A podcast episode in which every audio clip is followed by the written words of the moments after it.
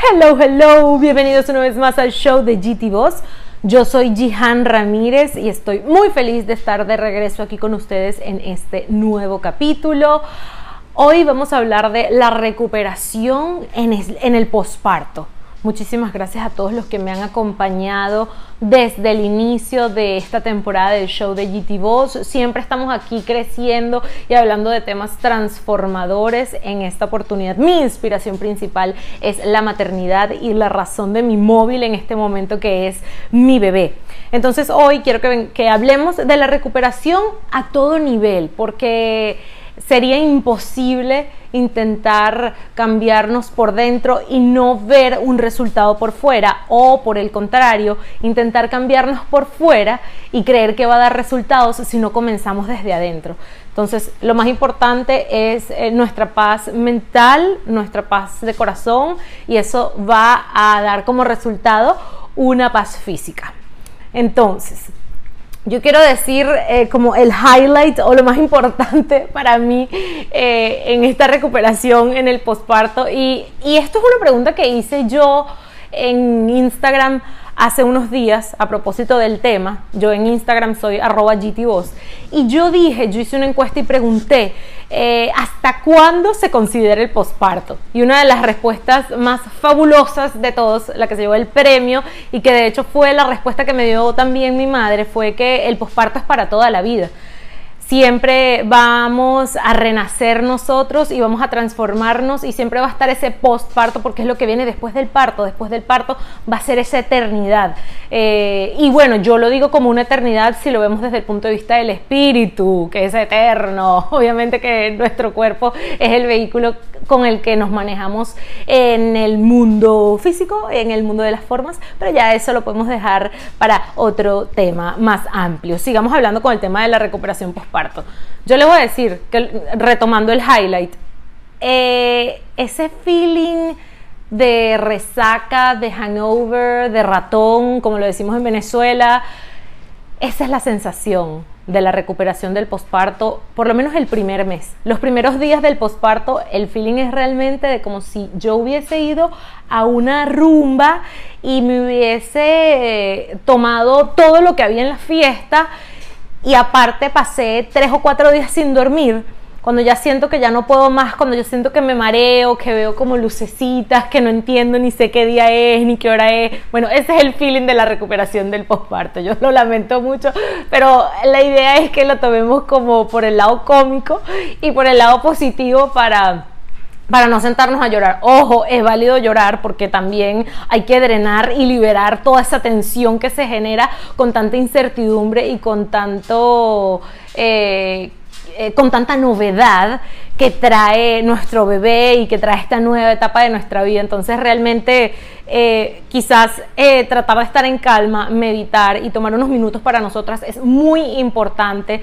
Algo que optimiza la recuperación en el posparto es realmente regalarnos unos segundos todos los días para bañarnos y para sentirnos bien en nuestra casita que es nuestro cuerpo nuestra casa y nuestro primer hogar somos nosotras mismas y ya fue hogar de una criatura durante nueve meses.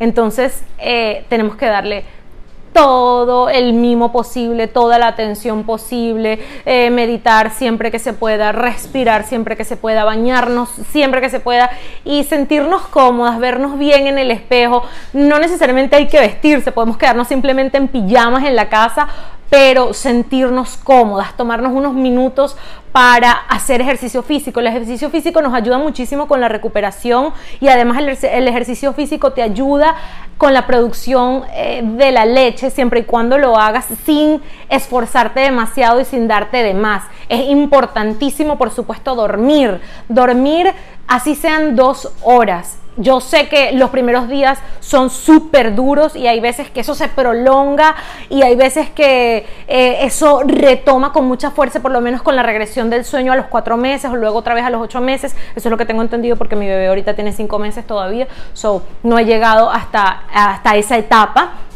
pero, pero sí eh, es esencial que que, tratemos de dormir cuando nuestro bebé va a dormir si no hemos logrado eh, conciliar un buen sueño durante la noche. En el día a veces es difícil porque ya uno se levanta, toma café y hay gente y quieres hacer una cantidad de cosas o simplemente eh, está la luz del día y sientes que no puedes retomar o conciliar ese sueño. Pero es súper importante y yo particularmente eh, los primeros meses era un zombie y apenas ponía una un cachete en la almohada, yo caía redonda, fuese la hora que fuese. Entonces, tratar de aprovechar esas oportunidades en las que nuestro bebé está haciendo una siesta en el día y boom, vamos a dormir con él. Eh, bajar la ingesta de cafeína también ayuda muchísimo porque puedes dormir más y todo es como un círculo vicioso. Les repito, como yo, yo digo, les repito porque yo eso lo he tocado en otros capítulos, eh, el tema de que todo, todo, absolutamente todo está conectado en nuestro cuerpo, así como todo está conectado afuera en el universo, nosotros somos una partecita de ese universo.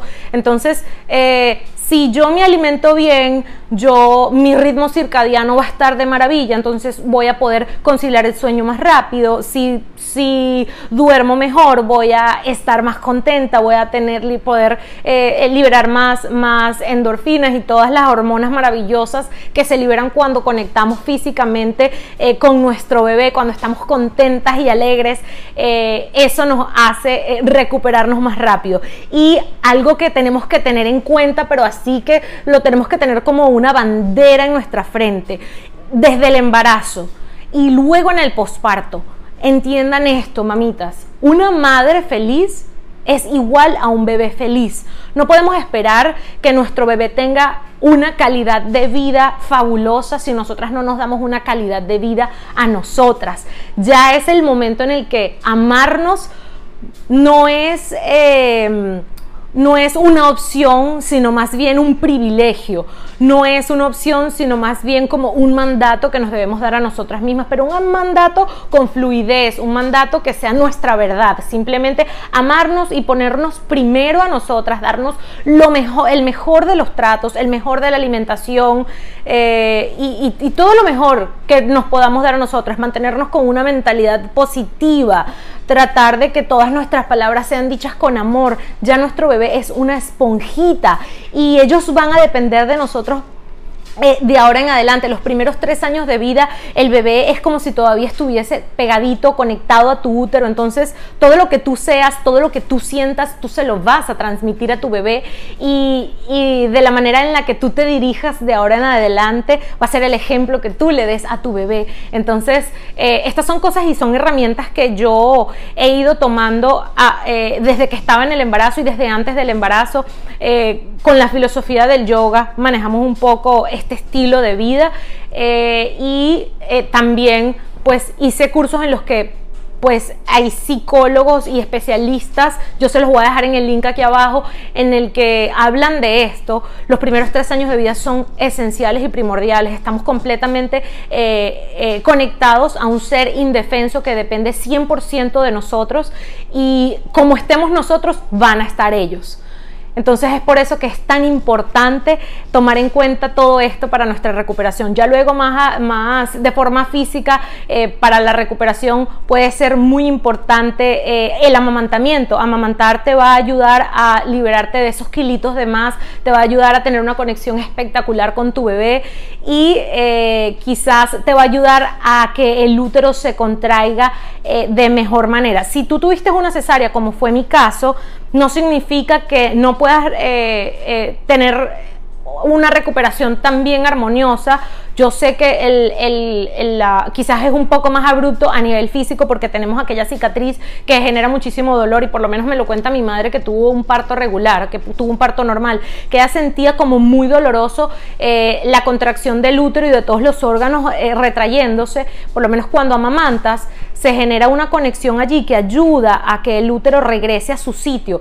Y claro, cuando tienes el tema de la cicatriz, como también te cortan el útero, no es nada más la cicatriz, la cicatriz externa, te cortan por dentro y tienen que cortar el útero. Entonces son tres cicatrices las que tenemos. Y claro, se siente como una incomodidad y quizás un dolor o una tensión allí que no me permitió, por lo menos a mí, sentir tanto, tanto e, esa contracción del útero. Lo que sí me ayudó muchísimo a lograr tener la postura adecuada fue utilizar fajas eh, de forma intermitente y fajas súper suaves. Eso sí, probé y utilicé muchísimas. Pueden ir a mis redes en Instagram, en donde les cuento en post eh, las fajas, las marcas que recomiendo, porque no quiero profundizar así como eh, e, eso aquí. Además que quiero que estos videos sean súper comprimidos, que los ayuden, que, los inviten a, conectarse con ustedes mismas, con su despertar y que los, las que quizás estas palabras sean un acompañamiento en, en su recuperación eh, yo siempre traté de conectarme con Dios y conectarme con otras personas que estuviesen enviando un mensaje similar